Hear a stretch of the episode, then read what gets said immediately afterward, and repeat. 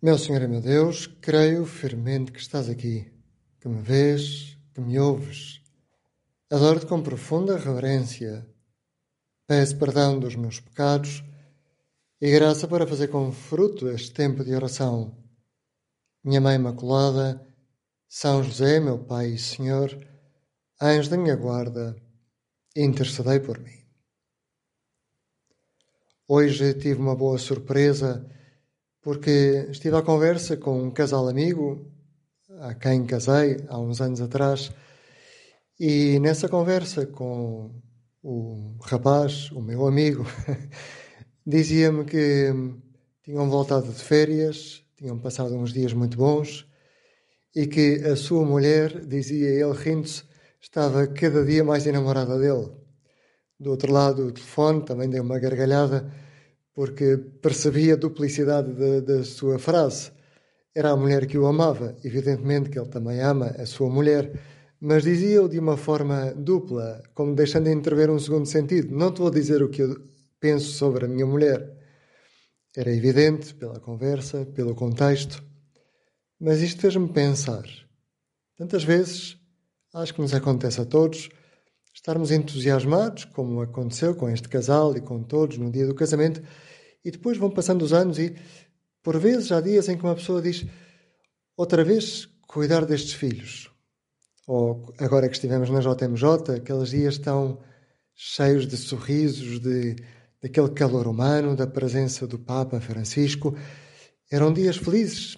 E talvez agora que já passou algum tempo, possas ter notado no coração como a proximidade com Jesus, na oração, que também agora te está a ouvir a ti e a mim, que às vezes pode custar um pouco. O amor é trabalhoso, por vezes tem as suas exigências. E pensava nisto quando vi subitamente, foi uma providência, foi uma coincidência providencial, de que li o Salmo 44, passou pelos meus olhos este salmo, e que diz: Deus conhece os segredos do coração.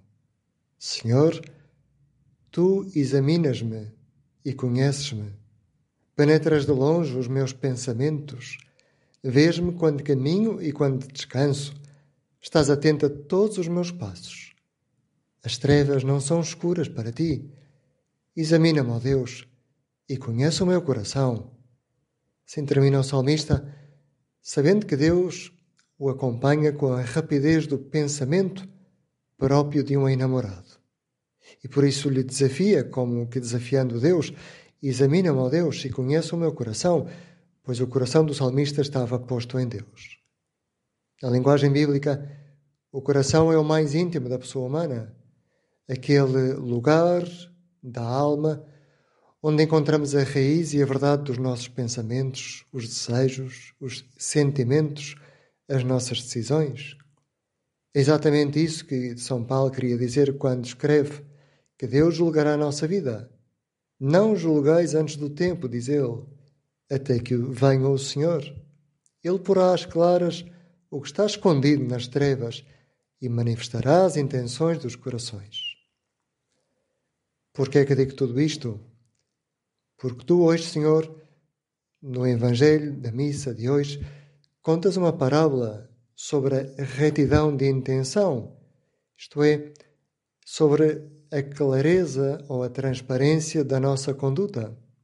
Diz assim a parábola do Senhor. Naquele tempo, disse Jesus aos seus discípulos a seguinte parábola: O reino dos céus pode comparar-se a um proprietário que saiu muito cedo a contratar trabalhadores para a sua vinha. Ajustou com eles um denário por dia e mandou-os para a sua vinha. Saiu à meia da manhã e viu outros que estavam na praça ociosos e disse-lhes: e de vós também para a minha vinha, e dar-vos-ei o que for justo. E eles foram. Voltou a sair por volta do meio-dia e pelas três horas da tarde fez o mesmo. Saindo já ao cair da tarde, encontrou ainda outros que estavam parados e disse-lhes: Por que ficais aqui todo o dia sem trabalhar?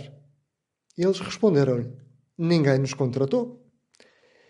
Então ele disse-lhes: E de vós também para a minha vinha. Ao anoitecer, o dono de vinha disse ao capataz: chama os trabalhadores e paga-lhes o salário, a começar pelos últimos e a acabar nos primeiros. E vieram os do entardecer e receberam um denário cada um. Quando vieram os primeiros, julgaram que iam receber mais, mas receberam também um denário cada um. Depois de o terem recebido, começaram a murmurar contra o proprietário, dizendo: Estes últimos trabalharam uma só hora e deste-lhes a mesma paga que a nós, que suportamos o peso do dia e o calor. Mas o proprietário respondeu a um deles: Amigo, em nada te prejudico. Não foi um denário que ajustaste comigo? Leva o que é teu e segue o teu caminho. Eu quero dar a este último tanto como a ti. Não me será permitido fazer o que quero do que é meu? Ou serão maus os teus olhos, porque eu sou bom? Assim os últimos serão os primeiros, e os primeiros serão os últimos. Nesta parábola, Senhor, tu pareces ter uma exigência. Faz-nos entender esta parábola. A exigência de Jesus é aparente, porque, na verdade, ele tinha contratado um denário com cada trabalhador. E os primeiros começaram a murmurar contra a compaixão do Senhor que pagou àqueles que foram trabalhar para a vinha, isto é, para o reino dos céus, nos últimos momentos, como que dizendo nós que fomos cristãos desde o início da vida, como é que tu levas para o céu aqueles que trabalham apenas uma hora por ti? Efetivamente, trabalhar por Deus é já por si um grande dom. O nosso apostolado, a nossa missão, o mantermos a aliança que os nossos pais estabeleceram por nós no dia do batismo, é um grande dom viver com Deus. Por isso, às vezes, quando o coração nos diz que estamos cansados porque trabalhamos e não vimos os frutos imediatos do nosso trabalho, ou que os nossos chefes diante dos quais trabalhamos não nos aplaudiram, ou até às vezes, quando vemos pessoas a fazerem pose de virtudes que não vivem em casa, mas que vivem fora de casa, Senhor, temos que pensar que tu olhas para o nosso coração. Por falar em casais, também agora me lembro do casal Alvira, um casal de dois jovens que em 1936 se casaram. Ela, ela tinha 27 anos e ele, Tomás, tinha 33.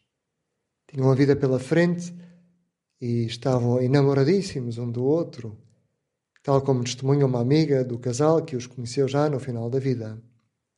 Tomás e Paquita, como se chamavam os dois, foram dos primeiros membros do Opus Dei casados. Ele, Tomás, conheceu São José Maria quando era muito novo. Fugiu, aliás, com ele para Andorra durante a Guerra Civil para escaparem à Revolução Marxista que assassinou mais de 3 mil sacerdotes. Ao voltar à Espanha, já depois da guerra, conheceu Paquita. Casaram-se, tiveram filhos, o normal de todos os casais. A mim surpreendeu-me, há pouco tempo, ter visto uma fotografia de Tomás. Já estava velho, a regar o pequeno jardim da sua casa e debaixo havia uma legenda naquela fotografia daquilo que ele dizia nesse momento aos seus filhos: Cada dia amo mais a tua mãe. Recordava-se das palavras de São José Maria quando ele, Tomás, e também quando São José Maria eram jovens e tiveram que cruzar os Pirineus para chegar a Andorra, debaixo do som de tiros, que davam os guardas da fronteira que perseguiam os grupos que tentavam escapar do país.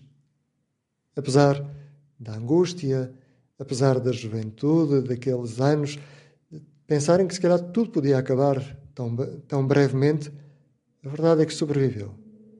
E lembrava-se de quando ele era mais novo, e São José Maria também, que um dia aquele sacerdote novo lhe tinha dito sobre o casamento é preciso estar sempre na vanguarda do amor. E dizia ele aos seus filhos: Eu procurei fazê-lo assim, tentando sempre surpreender a tua mãe e amá-la cada dia mais. Talvez hoje possamos olhar para o exemplo e testemunho deste casal, deste Tomás, Alvira, que amou a sua mulher, Paquita, e pensar que nós, independentemente de qual seja a nossa vida, casados ou não, jovens ou velhos, já com muitos anos de trabalho ou não, podemos sempre fazer tudo por amor, no nosso trabalho, na nossa família, entre os amigos, e tirar do nosso coração outras intenções que não sejam aquelas que nos movem para a verdadeira finalidade de tudo o que fazemos.